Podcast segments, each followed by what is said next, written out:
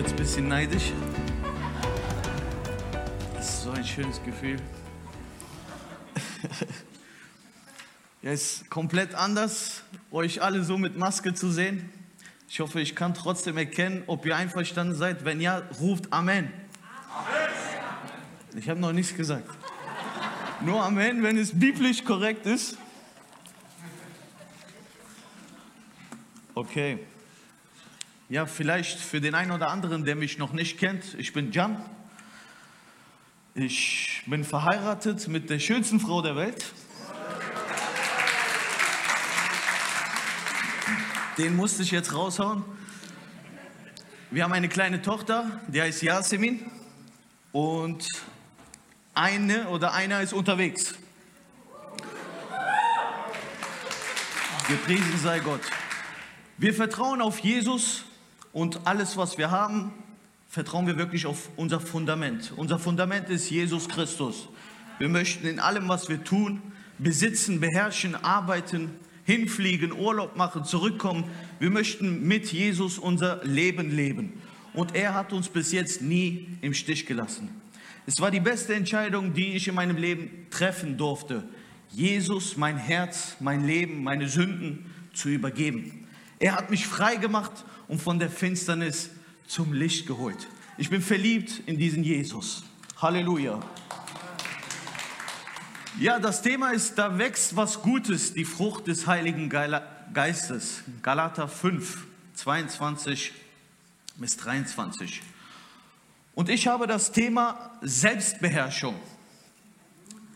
Selbstbeherrschung, gefällt euch dieses Foto? Selbstbeherrschung, eine Frucht des Heiligen Geistes. Ich weiß nicht, was bei euch so in den Kopf kommt, wenn ihr an Selbstbeherrschung denkt.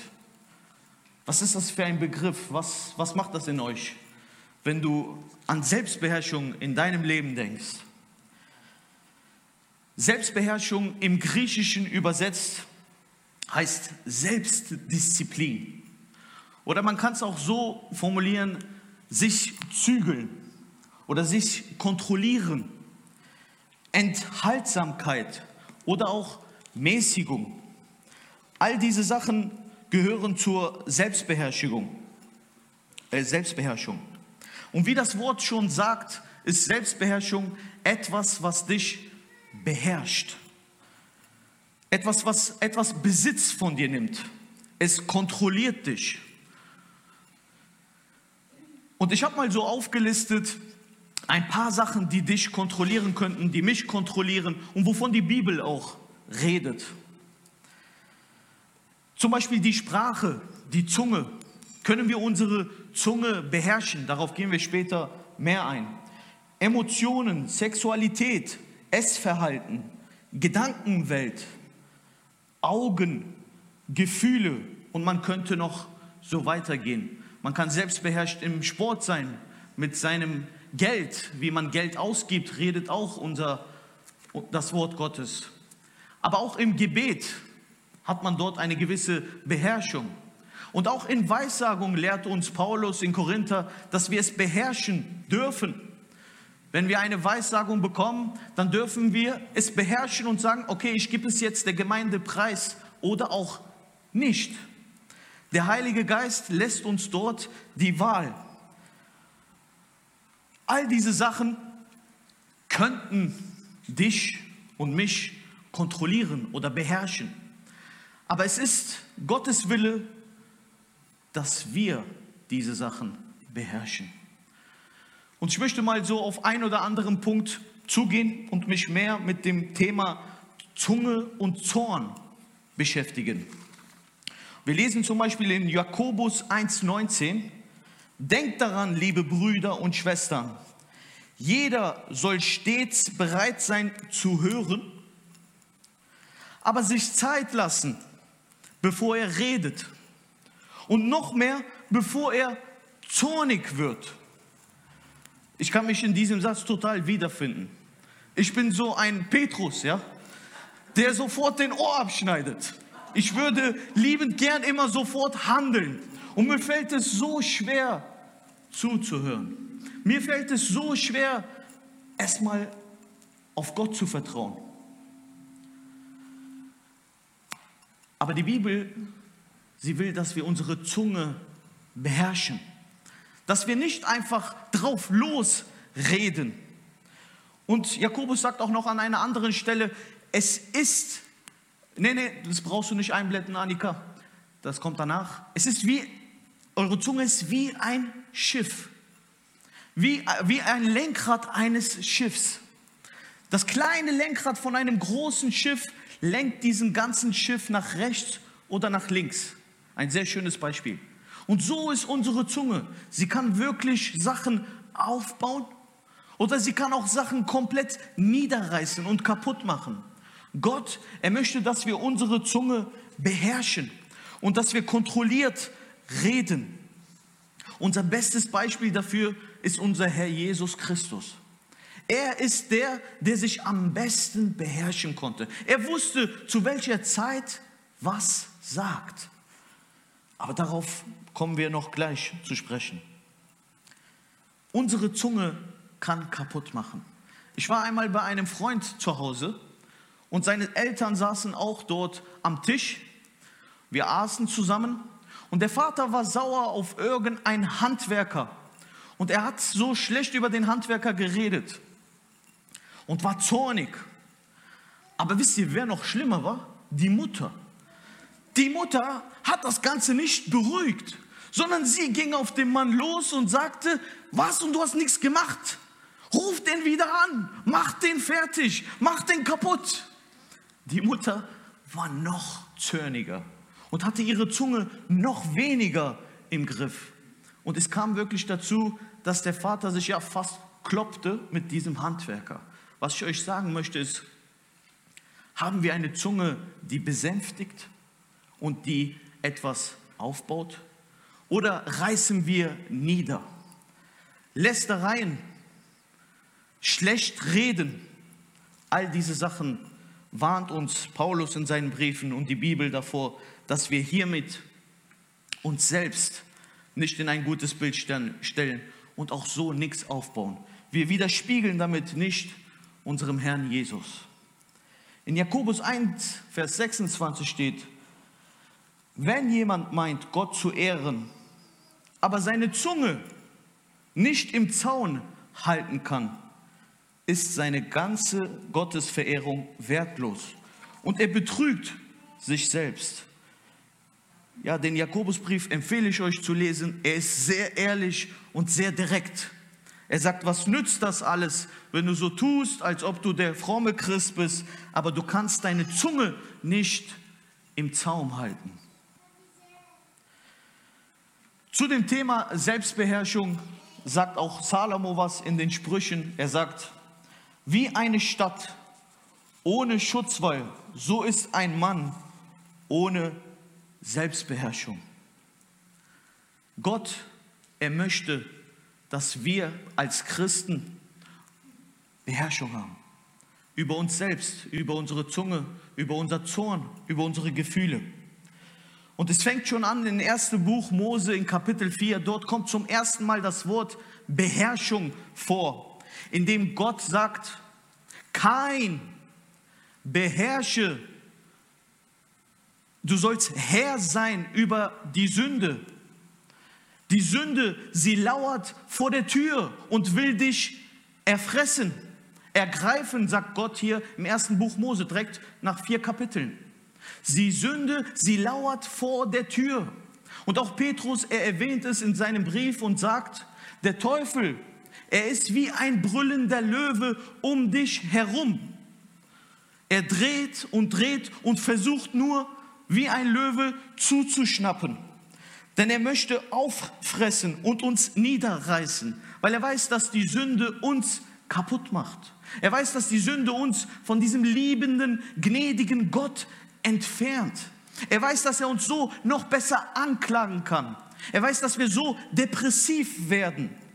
Der Feind Gottes, er möchte niederreißen und kaputt machen. Und Gott sagt, beherrsche dich, du sollst Herr sein über Sünde.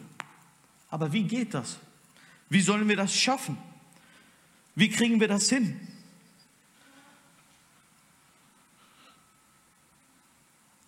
Es gibt da ein paar Methoden. Man kann zum Beispiel in Prediger 4,12 steht, man kann sich einen suchen, mit dem man darüber redet. In, in Sprüche 4,12 steht geschrieben, ein einzelner Mensch kann leicht überwältigt werden. Aber zwei wehren den Überfall ab. Noch besser sind drei. Es heißt ja, eine Seil aus drei Schnüren reißt nicht so schnell. Wisst ihr, liebe Geschwister, es ist wahr. Wenn man Sorgen und Probleme hat oder Ängste oder Unbeherrschtheit, Sünden, dann ist es gut, wenn du dir einen Bruder aufsuchst. Dann ist es gut, wenn du dir eine Schwester aufsuchst. Dann ist es gut, wenn du mit jemandem darüber redest. Denn wie hier Salomo sagt in den Sprüchen, ist man leichter überwältigt, wenn man damit alleine bleibt. Wenn du mit jemandem gemeinsam über etwas betest, dann ist das viel stärker. Und diese dritte Schnur, wovon Salomo redet, das ist unser Herr Jesus Christus. Er bekräftigt unser Wunsch, er bekräftigt unser Gebet und er kann wirklich dem Feind zum Zittern bringen. Jesus, er hat nämlich gesiegt am Kreuz von Golgatha.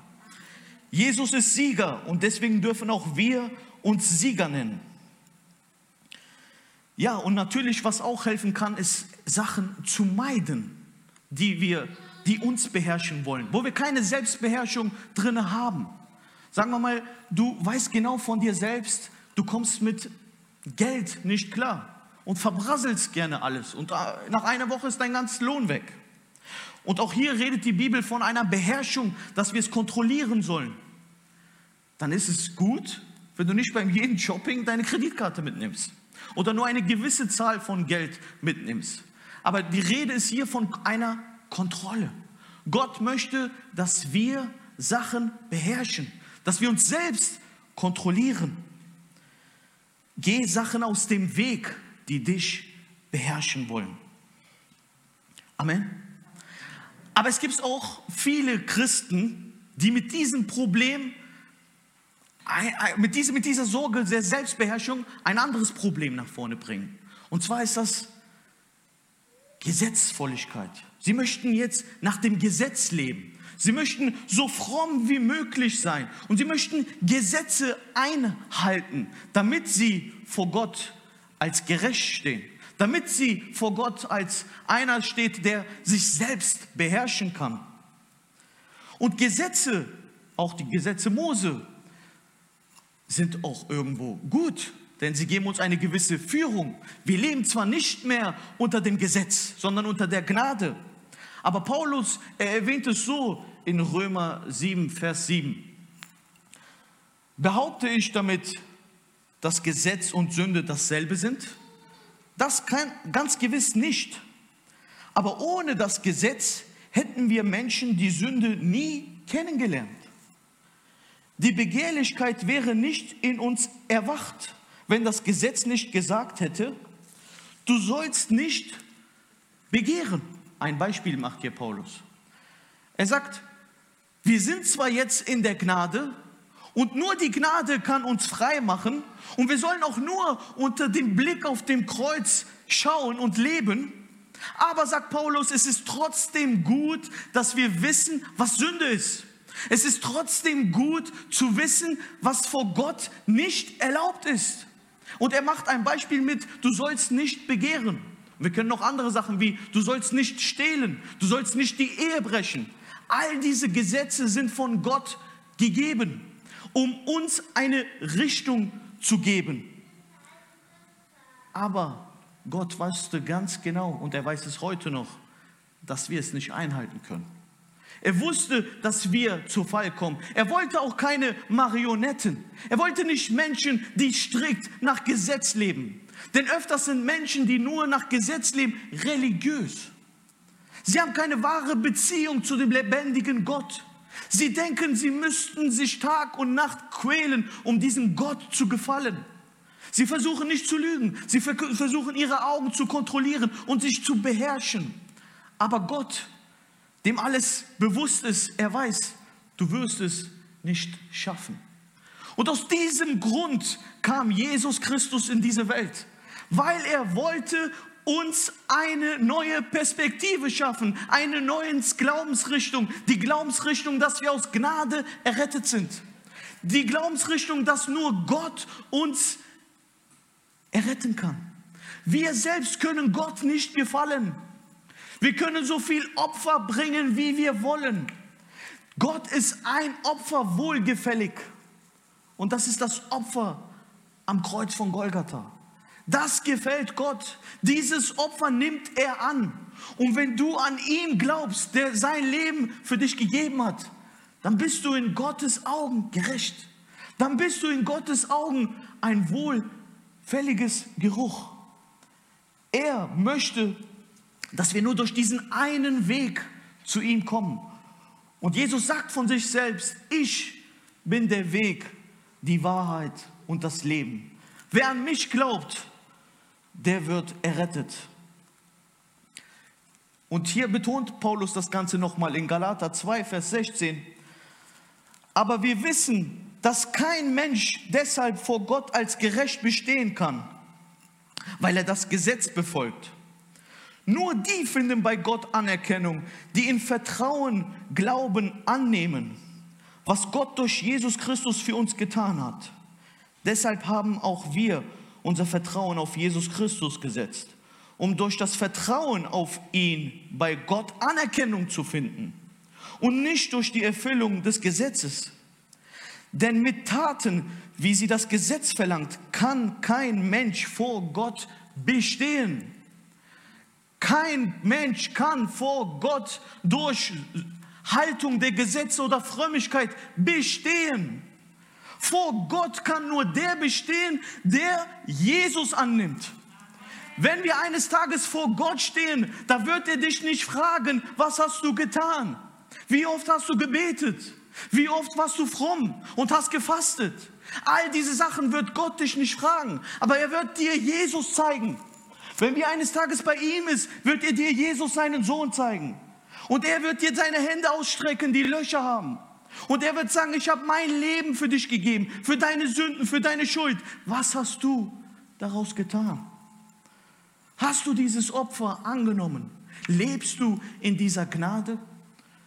Prüfe dich selbst. Oder lebst du in Gesetzlichkeit? Lebst du in Frömmigkeit? Lebst du jeden Tag dafür, dich selbst zu beherrschen? Selbstbeherrschung ist gut. Den Gesetz Gottes einhalten ist gut. Aber wenn du es nicht schaffst, dann gibt es einen Weg auch für dich. Wie Toni heute in der Einladung sagte, Jesus sagt, kommt her zu mir, ihr mühselig und beladenen. Er möchte deine Lasten abnehmen. Er hat alles dafür getan, damit du frei bist, damit du Selbstbeherrschung überhaupt lernen kannst. Gib dein Leben Jesus. Amen. Und noch etwas sagt Paulus in Galater 4, Vers 6 weil ihr nun Gottes Söhne und Töchter seid, gab Gott euch den Geist seines Sohnes ins Herz, der ruft aus, aber Vater. Liebe Geschwister, liebe Zuhörer, es ist so, wir können ohne den Geist Gottes nichts tun. Der Geist Gottes ist es nämlich, der uns diesen Blick zum Himmel schenkt. Jesus, er ging von dieser Erde fort und er sagte, ich hinterlasse euch meinen Geist, der euch trösten wird, der euch unterweisen wird, der auch von Sünde überführt. Der Heilige Geist ist uns hier gelassen. Und warum möchte ich das so betonen? Weil dieses Thema, die Frucht, diese Selbstbeherrschung, es kommt vom Heiligen Geist. Es ist seine Frucht.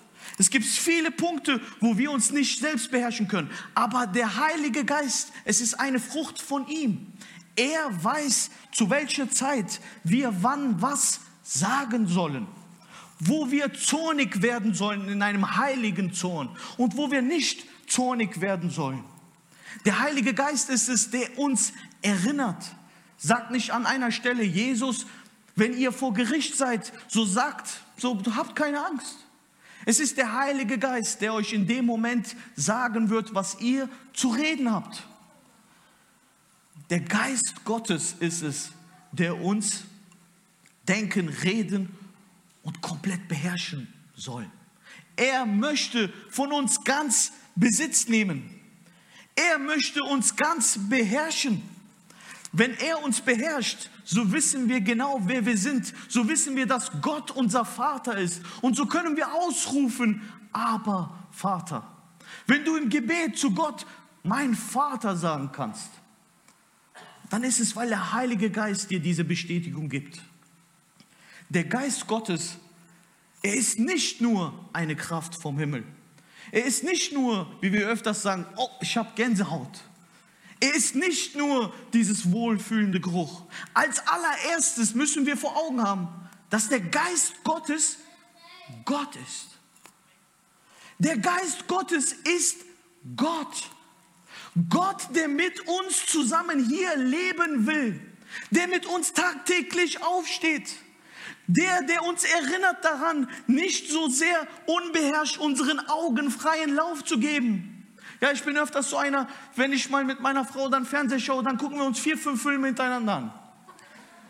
Und dann, und dann sechs, sieben Stunden. Sie kann das ganz gut, besser als ich. Aber der Geist Gottes ist es, der uns erinnert und sagt, mach mal kurz Stopp. War da nicht noch was? Wolltest du nicht ein bisschen in der Bibel lesen? Wolltest du nicht etwas kommunizieren mit Jesus? Der Geist Gottes ist es, der uns führen will, der uns beherrschen will in unserem Alltag. Er möchte uns lenken und leichten und komplett beherrschen. Der Geist Gottes ist es auch, der uns die Sachen, den Auftrag, den Jesus uns gegeben hat, überhaupt machen können. Wisst ihr, um Gott zu dienen, um das, was er sagt, zu, zu, zu praktizieren, brauchen wir den Heiligen Geist. Der Heilige Geist, ich mache euch mal ein Beispiel. Ihr wisst genau, kennt ihr die Stelle, wo Jesus sagt, wenn euch einer auf die rechte Wange schlägt, dann haltet auch die linke hin. Ein Vers, womit ich nie klarkam in meinem Leben wo ich immer gesagt habe, wie soll das gehen? Ja, wo ich immer gesagt habe, wenn mir einer gibt, soll ich echt die Rechte hinhalten. Wie geht das? Das, das schaffe ich nicht. Ich bin ehrlich mit euch, ja? Und ich bin überzeugt davon, dass wenn nicht der Heilige Geist in einem Menschen ist, wäre alles andere auch Religiosität. Stellt euch mal vor, ihr kriegt eine, Ihr habt aber nicht den Heiligen Geist, seid aber ganz, ganz fromm, habt aber nicht wirklich euer Leben Jesus übergeben und sagt dann, warte, ich muss meine Rechte hinhalten. Das geht nicht. Das wird nicht gehen. Es ist fromm. Es ist gesetzvoll. Und man wird religiös. Man wird heuchlerisch. Aber wenn der Heilige Geist Besitz nimmt, diese Erfahrung durfte ich machen. Ich war ein Christ und es gab Meinungsverschiedenheiten in der Familie. Ich war in Kommunikation mit Gott und wusste, es wird knallen. Und es hat geknallt. Und ich wurde auch gebackpfeift. Ich möchte nicht tiefer darauf eingehen. Aber ich möchte euch was sagen. Ich war umhüllt von der Gnade Gottes. Der Geist Gottes war um mich herum. Und wisst ihr, was das Schöne war? Ich wusste, Jesus war da. Und dann habe ich es auch wirklich geschafft, nicht den zornigen Jan zu spielen, sondern zu sagen, nein, das ist Vergangenheit. Mein Zorn will ich zügeln.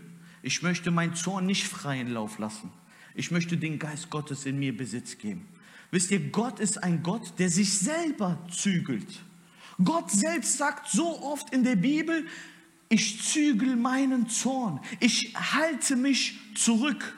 Ich möchte mein Volk nicht vernichten. Ich möchte mein Volk nicht ins Verderben schicken. Ich möchte sie nicht komplett ausrotten. So oft sagt Gott über sich selbst. Ich zügel mich. Ich halte mich zurück. Ich höre auf, meinen Zorn freien Lauf zu lassen. Ich versuche es lieber noch einmal mit Gnade. Ich versuche es lieber noch einmal mit Reue. Wir haben einen reuigen Gott, der bevorzugt auch nicht schnell zu handeln, sondern erstmal zu warten mit der Hoffnung, dass ein Mensch noch seine, sein Leben ändert. Noch ein Beispiel kommt mir spontan in den Kopf. Ihr kennt diese Geschichte mit mit dem guten Gärtner, der dieses Ackerfeld baut und, und, der, und der, Herr, der Bauherr sagt, reiß diesen Baum raus. Aber dieser gute Gärtner sagt, warte, ich dünge noch ein bisschen das Boden. Warte, ich bepflanze noch ein bisschen mit Wasser. Ich probiere es noch mal. Vielleicht bringt es nächstes Jahr Frucht.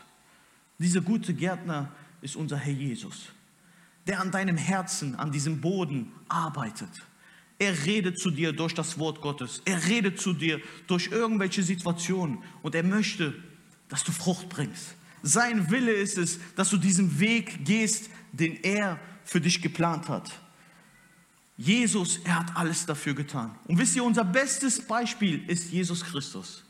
Ich möchte ein Beispiel machen, wo Jesus den Geist Gottes empfangen hat. Wie eine Taube, die auf ihn gekommen ist. So wurde er direkt danach vom Heiligen Geist, wohin? In die Wüste geführt. Wer hat ihn in die Wüste geführt? Der Teufel? Der Heilige Geist war es. Der Heilige Geist hat Jesus in die Wüste geführt, damit er dort vom Teufel auf die Probe gestellt wird. Aber er hatte den Geist Gottes dabei. Der Geist Gottes war es, den Jesus geholfen hat, als der Satan gesagt hat, Jesus, du bist doch Gott.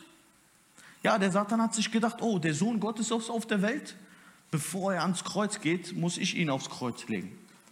Versteht ihr, was ich meine? Ihm war es wichtig, Jesus zu Fall zu bringen. Und er sagte, Jesus, du bist jetzt hier als Mensch, aber du bist der Sohn Gottes. Mach doch dieses Brot, äh, diesen Stein zu Brot. Du kannst das. Er wusste, dass Jesus das kann. Oder er sagte, spring doch doch hier vom Berg runter. Steht nicht im, ersten Buch, im, im, im fünften Buch Mose im Alten Testament, dass die Engel dich auffangen würden. Schaut mal, der Teufel kennt sogar die Bibel. Er brachte all diese Sachen vor Jesus. Aber wisst ihr was? Jesus konnte nicht sich super selbst beherrschen, nur weil er der Sohn Gottes war. Die Bibel betont, der Heilige Geist brachte ihn in die Wüste. Wenn wir in Wüstenverhältnissen leben, wenn wir angefechtet werden, wenn der Feind uns zu Fall bringen will, dann brauchen wir einen Unterstützer. Dann brauchen wir den Geist Gottes, der, der, der uns daran erinnert, was das Wort Gottes sagt. Denn Jesus, er antwortete zurück mit dem Wort Gott, Gottes. Er sagte, dass wir nicht nur vom Brot allein leben. Amen. Das heißt, Jesus, er brachte dem Teufel nach vorne, wie wir eben gesungen haben. Wenn der Feind da steht, dann spreche ich nur ein bisschen lauter, haben wir gesungen. Wenn der Feind da steht, dann rede ich noch lauter. Das heißt, wenn der Feind uns zu Fall bringen will, dann bekennen wir noch größer, wer Jesus Christus ist dann predigen wir dem Feind von dem Kreuz. Dann predigen wir dem Feind von das Evangelium. Und die Bibel sagt ganz klar, wenn wir dem Teufel widerstehen, wird er von uns fliehen. Er kann uns nicht ewig quälen. Aber ja, er wird es probieren. Wo? Bei Nichtchristen? Nein, gerade bei uns Christen. Er versucht uns zu Fall zu bringen. Aber haben wir vor Augen, wer Jesus ist? Haben wir auch vor Augen, dass der Geist Gottes in uns lebt? Haben wir vor Augen, dass wir der Tempel des Heiligen Geistes sind? Wir haben Unterstützung. Der Sieg ist bereits errungen. Unser Blick soll gerichtet sein auf das Kreuz, auf das, wo gewonnen wurde. Dort wurde nicht verloren, sondern dort hat Gott uns das Leben gerettet. Noch eine Vers möchte ich vorlesen. Äh, oder bevor ich es vorlese, möchte ich etwas sagen. Der Geist Gottes, er möchte uns diese Frucht geben, Selbstbeherrschung. Und er weiß, dass wir Gott dadurch näher kommen. Aber wisst ihr, der Geist Gottes, er hat einen Feind. Und dieser Feind ist nicht der Teufel. Vielleicht ja, verwundert euch vielleicht. Der Geist Gottes hat einen Feind. Und dieser Feind sind manchmal wir selber. Wir wehren uns ab. Wir sagen, nein, will ich nicht. Der Heilige Geist versucht uns manchmal diese Frucht zu schenken. Öfters merke ich es bei mir. Im, im, im, im, Im Punkt 4, ich möchte mal ehrlich mit euch heute sein, ja? Im Punkt 4, da steht drauf, Essverhalten. Und wie oft sehe ich, dass der Heilige Geist zu mir sagt, Jan, stopp mal ein bisschen. Stopf nicht alles in dir rein. Beherrsch dich mal. Ich bin der, du bist der Tempel von mir. Dein Körper soll nicht einfach machen, was er will. Du lebst für mich. Wisst ihr, was ich sage? Nee, lass mich mal in Ruhe jetzt. Ja. Ich möchte was essen. Ich möchte unkontrolliert sein. Und wisst ihr, was der Heilige Geist macht? Der lässt mich. Weil der Heilige Geist bezwingt keinen. Er lässt jeden. Es war nur ein Beispiel von diesen vielen. Aber wir haben viele Beispiele genannt. Zorn, euer Auge. Könnt ihr es beherrschen? Ja, es geht mit Fernsehgucken, aber es geht weiter über Pornografie. Eines, was heutzutage die Jugendliche kaputt macht. Mit einem Mausklick sind sie schon da drinnen. Mit einem Mausklick sind sie schon da drinnen. Das ist traurig. Aber wisst ihr, auch dort hilft der Heilige Geist. Und ich möchte es vorlesen, wie Paulus es ausdrückt.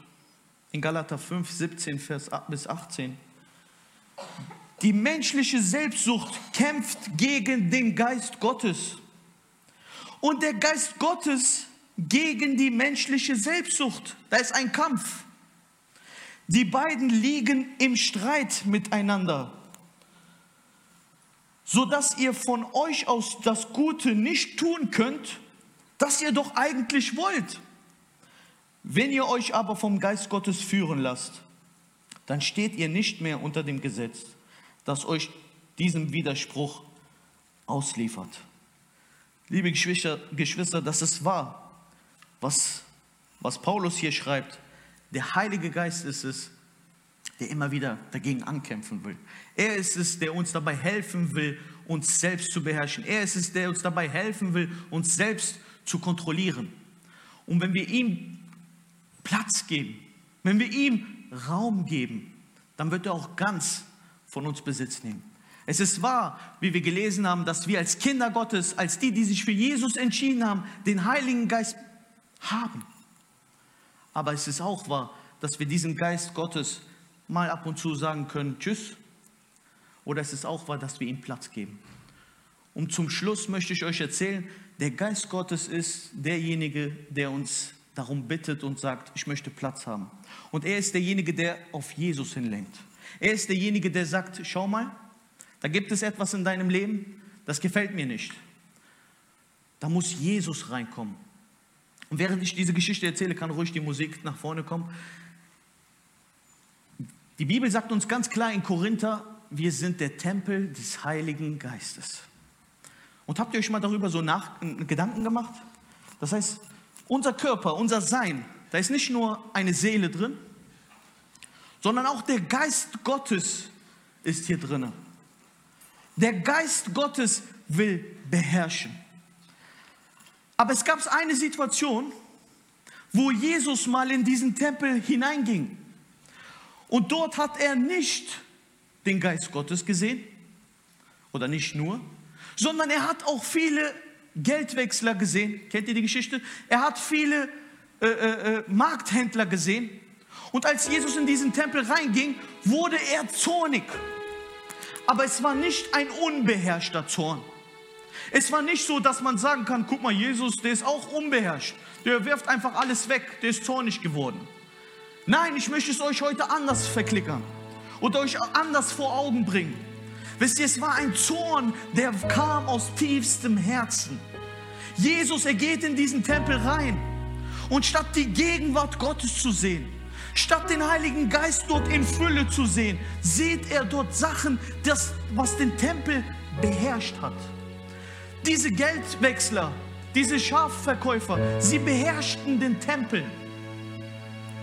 Und wisst ihr, wenn Jesus in dir hineinkommt, wenn du ihm Platz machst und sagst, Jesus, komm in mein Leben, und wenn er dort Sachen sieht, die ihm nicht gefallen, die dich beherrschen wollen, dann wird Jesus sauer. Nicht auf dich, aber auf das, was dich beherrscht. Er wird zornig. Ein Zorn, was ihn fast zum Weinen bringt. Ein Zorn, was er sagt, wie sieht es hier drin aus? Ich möchte nicht, dass du beherrscht wirst von deinen Sünden oder Schuld, von Anklagen. Jesus, er will vergeben. Er will den ganzen Dreck rausholen. Das hat er in meinem Leben getan und er, er will es in jedem seiner Leben tun. Jesus, er muss mit diesem heiligen Zorn auch in deinem Leben kommen. Und wenn du weißt oder selbst bemerkt hast, da gibt es etwas, was mich beherrscht, was mich kontrolliert. Ich, ich komme gar nicht mehr davon weg. Dann gib heute Morgen neu dein Herz Jesus. Sag zu Jesus, Jesus, ich bin der Tempel des Heiligen Geistes. Ich bin dein Kind. Deswegen räumen mir auf. Ich habe es versucht, aber ich habe es nicht geschafft. Komme du und reiß alles raus. Ich sag euch was, wenn du es selbst bis jetzt probiert hast, du wirst es nicht schaffen. Überleg mal, in dieser Geschichte ist keiner rausgegangen, einfach so. Aber als Jesus kam, konnte sich auch keiner gegen ihn wehren. Denn Jesus, er ist der Herr aller Herren und der König aller Könige. Unter ihm sind alles untergeordnet. Hier im Himmel und auch unter der Erde. Alle Mächte sind Jesus untergeordnet. Deswegen lass dich nicht bezwingen. Lass dich nicht führen und beherrschen vom Bösen, sondern gebe dein Leben Jesus heute nochmal neu. Amen. Stehen wir gemeinsam auf.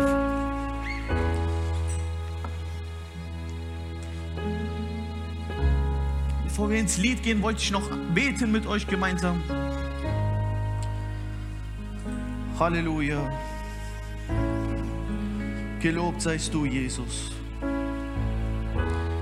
Jesus, du bist so wunderbar und gut, Herr. Oh Herr, du bist so gütig und so gnädig. Herr Jesus, wie oft hast du deinen Zorn gezügelt, Herr? Herr Jesus, du hast dein Leben gegeben am Kreuz von Golgatha, damit wir leben dürfen. Jesus, du konntest öfters unbeherrscht sein. Du hättest öfters reden können, Jesus. Aber du tatest meines Willens dies nicht, Herr. Unseres Willen dies nicht, Herr. Jesus, du hast dich fäusten lassen, anspucken lassen. Du wurdest gekreuzigt, Herr. Und du hast es wie ein Lamm auf dich genommen, Herr. Damit wir heute sagen können, aber Vater, damit wir heute der Tempel deines Geistes sind, damit wir, Herr, Sieger sind über alles Böse, was uns beherrschen will. Oh Jesus, ich bitte dich, komme mit deinem heiligen Zorn und reiße alles raus, was uns beherrschen will. Herr Jesus, mach uns nochmal neu. Helf uns, deine treuen Diener zu sein. Gieß aus deinen Geist auch über diese Gemeinde, Herr, so dass wir dienen dürfen dir, so dass wir dir gefallen können, Herr. Du bist unser Gott, den wir anbeten. Gepriesen sei dein Name. Amen.